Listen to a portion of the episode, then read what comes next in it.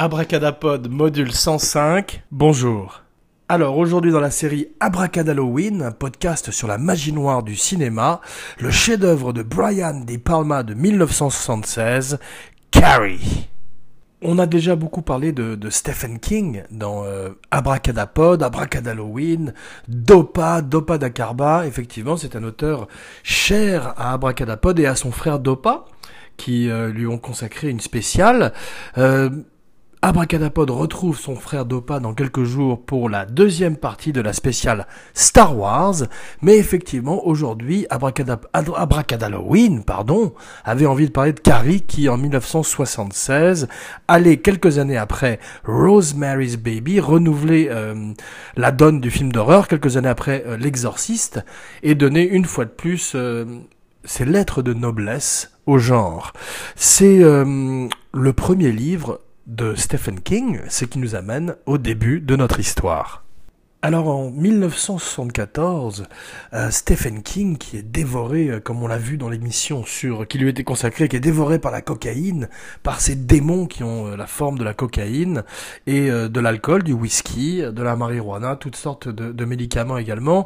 Apparemment, sa femme un jour a trouvé tellement de substances différentes dans son bureau qu'elle a tout mis dans un tapis et elle l'a confronté avec ses amis et l'a vite envoyé en rehab pour récupérer se, désintoxiquer de tous les produits auxquels il était addict. Mais en tous les cas, donc sous une fièvre de cocaïne en 114, il écrit Carrie. Alors apparemment sa femme Tabata King, qui n'a pas fait que euh, le sortir, l'aider à sortir de la drogue, mais a souvent euh, aidé à, au rewrite de ses livres, aurait écrit euh, plusieurs des dialogues des personnages féminins, permettant à Stephen King d'avoir un ton euh, très proche de la réalité et une fois de plus d'amener euh, l'horreur dans le quotidien, ce qui deviendrait sa spécialité et sa marque de fabrique. Donc euh, pour la première fois, une de ces héroïnes a, des pouvoirs, des pouvoirs télékinétiques. On verrait que c'est une espèce de constante qui revient. Ça fait également de Carrie un petit peu l'ancêtre des super-héros, c'est un peu une X-Man dark, comme le Dark Phoenix, Jean Grey lorsqu'elle obtient ses pouvoirs et on verrait que ce sont ce genre de personnages qui traverseraient un petit peu l'œuvre de Stephen King, du petit garçon euh, de The Shining, Danny Torrance, à la petite fille de Firestarter qui euh, a le pouvoir de euh, la combustion spontanée des éléments autour d'elle.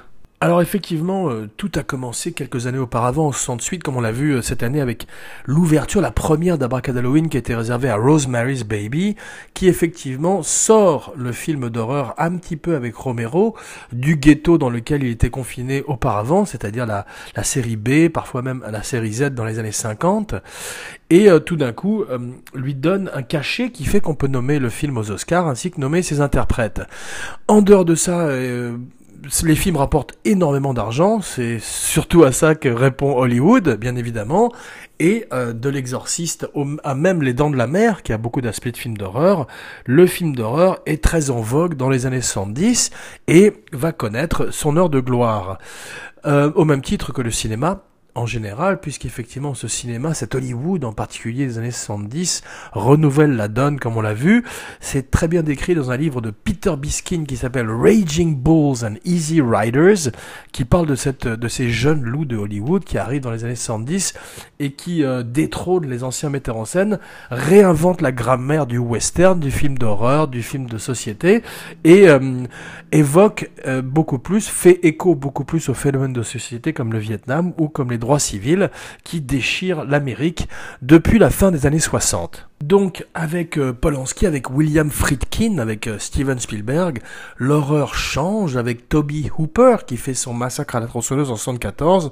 On se rend compte que l'horreur peut avoir plusieurs visages et euh, Stephen King qui fait son premier livre avec Carrie, tout d'un coup devient un écrivain à succès avec l'achat de son livre pour le cinéma par Brian De Palma, qui décide de se lancer également dans l'horreur. Alors on verrait que Brian De Palma réussirait à sortir un petit peu du ghetto de l'horreur grâce en particulier euh, aux incorruptibles et ensuite à Mission Impossible, c'est-à-dire à des stars à euh, successivement Kevin Costner et Tom Cruise qui euh, ont envie de sa patte de styliste, de génie fou des années 70. Et ils ont envie de donner ça à leurs films des années 80 et des années 90.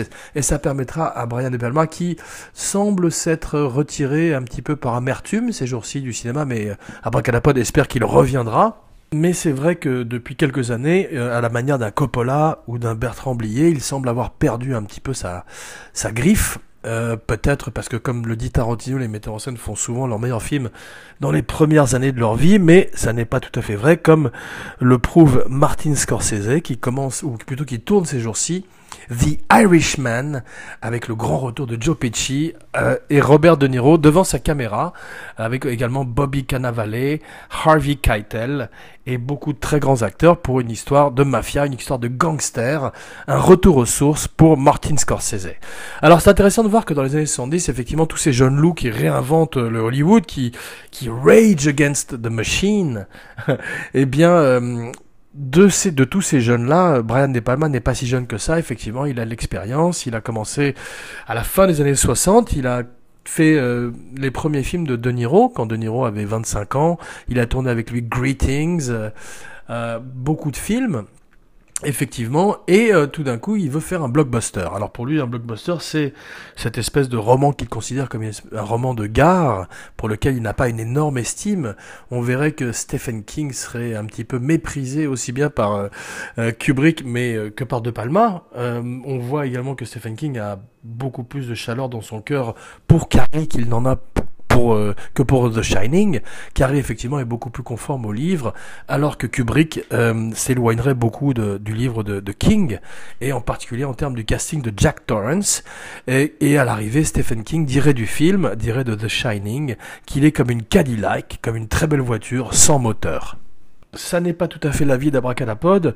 Euh, certes, euh, le moteur est différent de celui du livre, mais le film, euh, ou plutôt les obsessions de Kubrick sont différentes de celles de King, et c'est pour ça qu'il choisit de parler de, choses qui le touchent plus, un petit peu comme le writer's block du personnage principal, ainsi que ses démons, et s'éloigner un petit peu des explications de l'alcool ou même de l'hôtel, qui dans le livre, le Overlook était expliqué par une série de portfolios de livres de photos dans lesquelles des coupures de journal euh, permettaient de retracer l'histoire sanglante, l'histoire meurtrière de cet hôtel qui avait accueilli aussi bien des présidents que des très grands gangsters, et euh, dont les murs regorgés de sang, et eh bien Kubrick fait passer ça par une image, des flots de sang s'échappant d'un ascenseur, donc une image forte, une image iconographique de l'histoire du cinéma d'horreur en particulier, et euh, un petit peu à la manière de la douche ou de la prom night à la fin de Carrie où cette jeune femme habillée comme une mariée et couverte de sang également sont des images qui euh, transcendent les livres et permettent de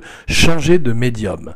Donc euh, De Palma euh, sent qu'il a effectivement un potentiel commercial entre les mains et se met à caster son film en parallèle de son ami George Lucas. Alors effectivement, euh, De Palma est un petit peu plus vieux que Lucas, que Spielberg. Il n'est pas de, il est de New York, il vient pas de UCLA, de USC, de la côte ouest, mais euh, il, il prend un petit peu ces jeunes sous euh, son épaule et effectivement, il prépare sa carrière à lui, une carrière qui sera beaucoup plus proche d'un Hitchcock qu'il vénère et dont il plagiera, beaucoup de, des plans. Alors parfois euh, quand c'est réussi ça s'appelle un hommage et quand c'est un peu raté ça s'appelle un plagiat. Curieusement, Abracadapod, qui était un grand fan de Hitchcock et de De Palma, n'a pas vu euh, non pas Body Double, qui est un étrange film qui souffre un petit peu de son casting du, héros, du personnage principal un petit peu euh, insignifiant, un petit peu fade, mais cet autre film euh, qui s'appelait Dressed to Kill, où Michael Caine jouait un psychiatre euh, proche d'un Norman Bates. Euh, le film a été spolié, euh, spoilé pour Abracadapod, mais Abracadapod ne l'a pas vu, mais paraît-il également que ce n'est pas un des meilleurs de De Palma, et que c'est justement le moment où il entre un petit peu trop dans la caricature et le spoof d'un film de Hitchcock qui le rapproche presque de High Anxiety, le, film, le de Mel Brooks sur Hitchcock. D'ailleurs, c'est drôle parce que Mel Brooks avait invité, il raconte qu'il avait invité Hitchcock à dîner pour euh, lui demander euh, sa bénédiction pour faire euh, sa parodie, puisqu'il avait déjà parodié le western avec Blazing Saddles et le film d'horreur avec Frankenstein Jr., Young Frankenstein. Et euh, tout d'un coup, euh, Hitchcock commande à manger, euh, commande un plat de, de pâtes, commande un steak, commande des crevettes en sauce et un baba au rhum. Et à la fin du repas, il appelle le garçon, qui était quasiment son meilleur ami, puisqu'il était là tous les soirs, et il lui dit la même chose. Donc en fait, souvent, il se faisait resservir le même dîner qu'il venait de manger juste à l'instant. On l'a refait en fait, il faisait une autre prise. Donc De Palma base une carrière sur euh, celle de, Hitchcock, qui était un petit peu tombé en désuétude dans les années 70, et euh, comme c'était une époque avant le DVD et les VHS et autres Blu-ray, les gens euh, se rappelaient un petit peu moins des films d'Hitchcock, sauf bien évidemment de la scène de la douche, et ça permettait à certains metteurs en scène, et en particulier Brian De Palma, de le piller à loisir, mais avec beaucoup de talent, car il faut beaucoup de talent pour piller. Alors, euh, De Palma caste dans le même bureau que Lucas. Euh, Lucas a la priorité, il vient de faire un gros succès avec American Graffiti, euh, il est en pole position et tout d'un coup, il fait son casting pour son film dans l'espace, un petit film dont personne n'a entendu parler, un petit film dont Dopa vous parle cette semaine avec son frère, qui s'appelle Star Wars. Alors, de Palma qui a un tout petit budget de 1 million de dollars, 1 million point 8, presque 2 millions de dollars à l'époque, euh, qui doit être à peu près l'équivalent d'une quinzaine, vingtaine de millions de dollars aujourd'hui, euh, se met dans le bureau, se met dans un coin et tout d'un coup voit défiler Harrison Ford, Al Pacino, ouah! Et euh, tous les acteurs pressentis pour les rôles de Star Wars et il a envie de Amy Irving, et également de Carrie Fisher. Alors Carrie Fisher, euh, paraît-il, jouerait euh, ou plutôt auditionnerait pour le rôle de Carrie. Euh, on, la, la, rumeur voudrait qu'elle n'ait pas eu le rôle parce qu'elle aurait refusé la nudité, mais elle dit elle-même quelques années plus tard qu'à l'époque elle était tout le temps nue et pleine de drogue et que ça ne aurait pas posé aucun problème. Et là simplement on lui a pas proposé le rôle de Carrie. voilà, donc c'était simplement une rumeur, une espèce de légende urbaine de la magie du cinéma. Abracadapod. Abracadapod Il faut le dire comme un juron plutôt. Alors, Amy Irving ne peut pas faire le rôle, d'autres actrices pressenties ne peuvent pas faire le rôle, et tout d'un coup, Paul Fisk, euh, le production designer, le, directeur artistique du film, lui dit Et ma femme? Alors Brian De Palma dit comment? Euh, Il dit ma femme, Sissi Spacek, va venir te voir tout à l'heure. Sissi Spacek a 26 ans, elle a l'air d'en avoir 10 euh, de moins. Et effectivement, elle est un petit peu connue. Elle a fait Badlands, le meilleur film de Terrence Malick euh, avec le meilleur film de Martin Sheen d'ailleurs également. Et euh, elle arrive dans le bureau et Brian De Palma euh, ne l'aime pas instantanément et ne peut pas imaginer une seule seconde son héroïne dans la peau de cette jeune femme rousse, squelettique et complètement éthérée. Alors, éthérée avant d'être enterrée à la fin du film. Spoiler alerte.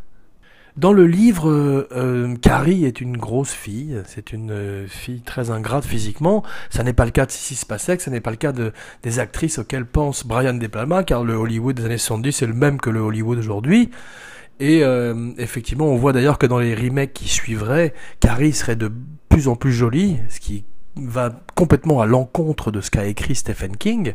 Et là, pour la première fois, effectivement, euh, Brian De Palma se rend compte que lorsque Sissi Spacek vient pour sa deuxième audition en se euh, passant du gras sur les cheveux et portant une robe de petite fille, qu'il a quelqu'un de visiblement très étrange devant lui, euh, un petit peu à la manière de Shelley Duval, l'actrice de Robert Altman, qui serait un petit peu moins bonne dans The Shining, eh bien il pense effectivement qu'il a devant lui une star, et il a raison. Euh, car Carrie, c'est Sissy Spacek.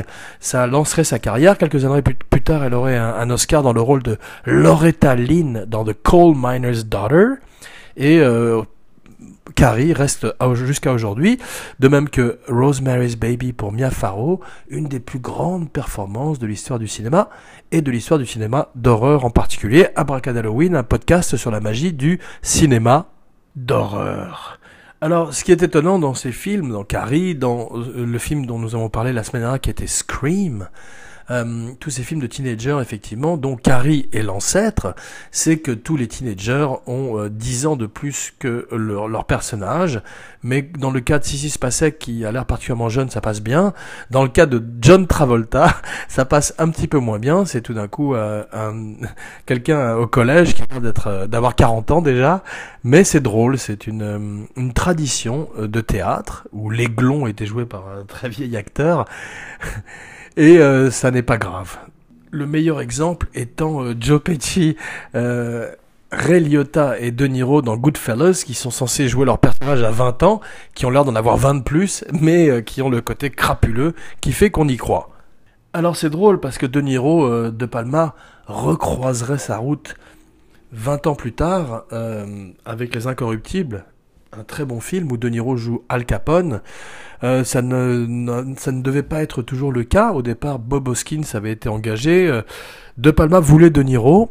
Euh, ils avaient travaillé déjà ensemble. Et puis, dans les années 90, De Niro était l'acteur phare du cinéma américain.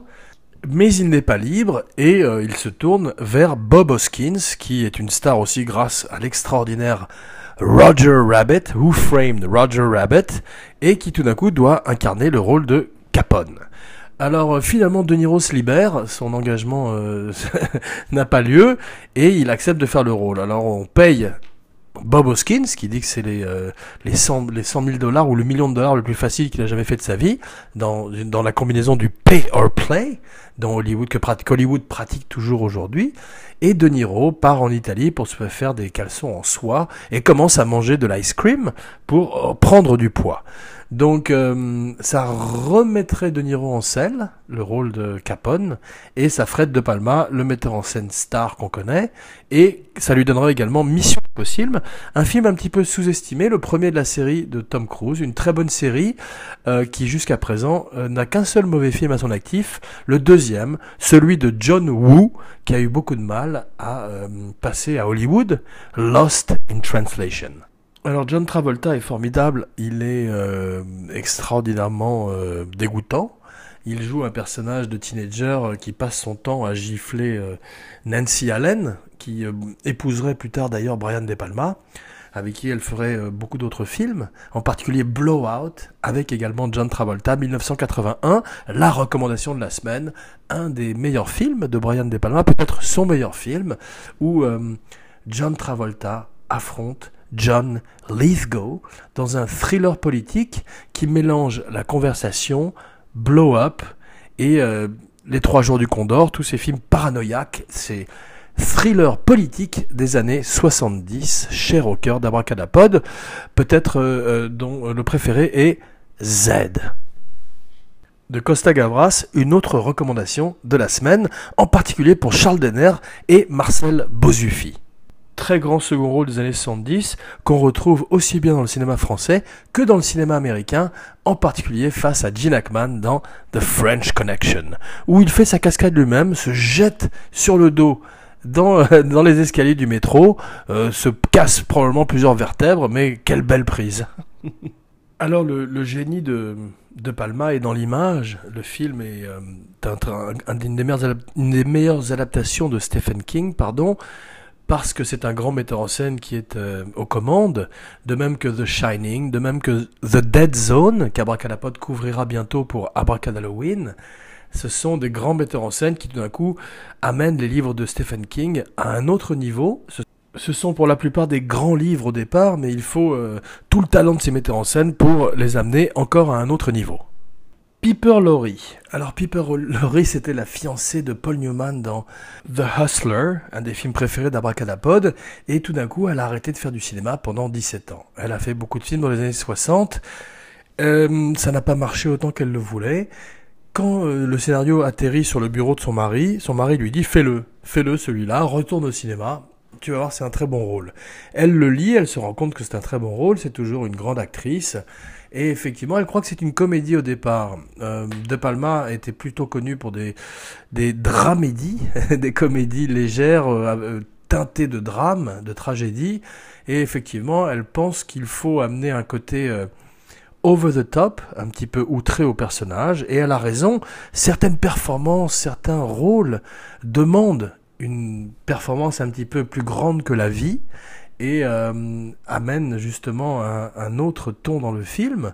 C'est le cas de ce que quand Kubrick euh, parle à Vincent Donofrio de la scène de sa mort dans Full Metal Jacket, dans les toilettes du débarquement des Marines, il lui dit, le jour du tournage, d'après Vincent Donofrio, I want it big, Shiny big. C'est-à-dire qu'il veut que l'acteur joue comme dans les films muets, et Piper Laurie joue un petit peu comme dans les films muets. Elle a ce côté extravagant, excentrique, et euh, crée un personnage digne de Robert Mitchum, la version féminine de Robert Mitchum dans La Nuit du Chasseur, une illuminée, une espèce de religieuse fanatique, qui ressemble aux émules du révérend Jim Jones ou euh, aux euh, membres de la secte satanique de Rosemary's Baby et qui fait très peur. Elle serait nommée à l'Oscar, son mari avait raison, elle avait raison de faire le rôle et elle serait magnifique. Elle continuerait tout au long des années 90 euh, et même 2000 avec Twin Peaks, une très belle carrière au cinéma.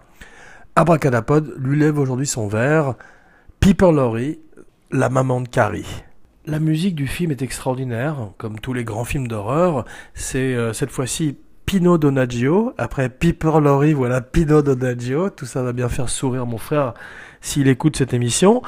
Et euh, il fait une bande son, il ferait la plupart des bandes son des films de De Palma, et euh, c'est un très grand metteur en scène qui donne un contrepoint romantique quasiment à la musique et euh, décalé par rapport aux images, un des procédés cinématographiques préféré de Stanley Kubrick, qui euh, fait chanter Singing in the Rain à Alex Delarge au moment d'une scène de viol dans Orange Mécanique, eh bien, euh, De Palma fait pareil avec de la musique classique au moment où son héroïne reçoit un seau de sang de porc sur la tête. Alors, split screen, euh, extraordinaire stylisation de la, mise en scène qu'on avait déjà vu dans le grand Phantom of the Paradise eh bien, euh, De Palma aura toujours cette patte euh, qui parfois d'ailleurs est un petit peu trop présente, presque écœurante, comme, euh, comme un, plat trop riche, euh, comme on le verrait dans un film comme Snake Eyes, où il croise la route de Nicolas Cage, fait un des plans séquences les plus longs d'histoire du cinéma, et c'est la seule chose dont Abracadapod se rappelle aujourd'hui, ce qui n'est pas bon signe. Alors, pardon pour toutes ces émissions euh, d'affilée, effectivement, puisque Abracadapod part quelques jours la semaine prochaine au Mexique en hiatus pour euh, se ressourcer dans la montagne avec des chamans et revenir avec une série d'émissions pour conclure Abracad Halloween, un podcast sur la magie du cinéma d'horreur. Donc, peut-être Dopa Star Wars Part 2 dans quelques jours, très certainement vendredi, c'est-à-dire après-demain, Blade Runner 2049 le jour de la sortie, en hommage au chef-d'œuvre de Ridley Scott. Et euh, bien évidemment, pour conclure notre émission, cette Abracadanella.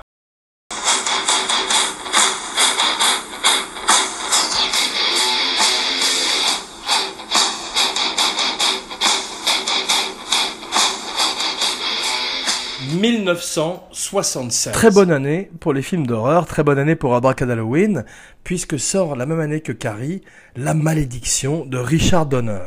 Alors peut-être jusqu'à ce jour encore son meilleur film, euh, meilleur que L'arme fatale, oui, avec David Warner, Gregory Peck et Lee Remick. 1976.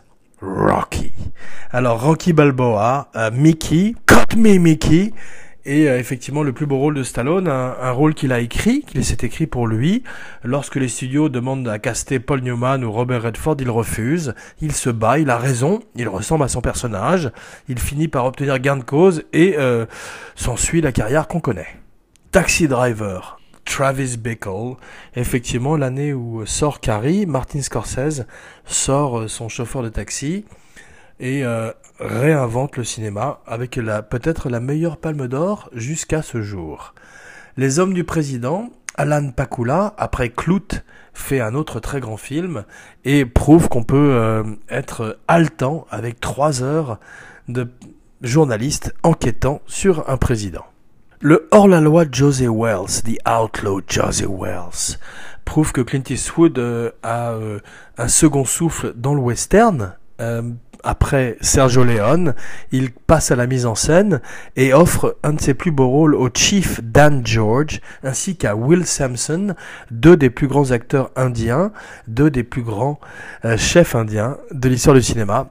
Will Sampson a en particulier joué chef dans Vol au-dessus des nids de coucou, l'année précédente, en 1975, donc euh, des grosses années, les années 70, le milieu des années 70, euh, voit un petit peu le déclin du funk, au moment où il se transforme en disco, mais encore un cinéma américain très très très très fort, comme le prouve Marathon Man, euh, où Dustin Hoffman affronte Sir Laurence Olivier. Is it safe? Is it safe? Dans un film qui n'est pas le préféré d'Abracadapod, Abracadapod préfère Macadam Cowboy du même metteur en scène, John Schlesinger. Le moins bon des King Kong voit le jour, John Guillermin, euh, Dino De Laurentiis, Jessica Lange, Charles Grodin, Jeff Bridges ne suffit pas à euh, égaler le chef-d'œuvre de Shotsack et Cooper de 1933, ni même celui de Peter Jackson qui euh, y met plus de cœur et plus d'argent. Et surtout de talent que John Guillermin, qui était plutôt un spécialiste de films catastrophes, comme La Tour Infernale. Logan's Run, L'âge de cristal. Tous les films qui ont le mot euh, cristal dans leur titre, piège de cristal, l'âge de cristal, sont bons. L'âge de cristal euh, est moins bon que piège de cristal, euh, puisque le postulat est très intéressant. Euh, au-delà de 30 ans, on ne peut pas vivre dans cette société futuriste, mais le film souffre beaucoup d'un look disco, d'un look 70s, et gagnerait à être fait en remake aujourd'hui. On parle d'ailleurs depuis des années d'un remake avec Ryan Gosling et Reft Windisch à la mise en scène. Ryan Gosling qui finalement rejoint un blockbuster, une franchise dans Blade Runner 2049 qu'Abracadapod va review dans un prochain show. Prochain show. 1900, euh, Depardieu, De Niro, effectivement, euh, Donald Sutherland, Bernardo Bertolucci. Cette année-là, sort un des films préférés d'Abracadapod, La Rose et la Flèche, Robin and Marianne. Sean Connery retrouve Robert Shaw 17 ans après l'avoir affronté dans un train dans Bon Baiser de Russie. Euh, il fait le shérif de Nottingham. Euh, Sean Connery fait Robin des Bois. C'est la fin de Robin des Bois, c'est le bout du voyage, c'est le Unforgiven de Robin des Bois et la dernière recommandation de la semaine. John Carpenter fait son assaut euh, sur le precinct 13 et euh, signale la présence d'un metteur en scène très intéressant, au même titre que Brian De Palma, au même titre que Wes Craven dont nous avons parlé la semaine dernière. Tous ces metteurs en scène commencent dans le film d'horreur, dans le thriller et sont les héritiers, les successeurs de Alfred Hitchcock The Shootist, Don Siegel.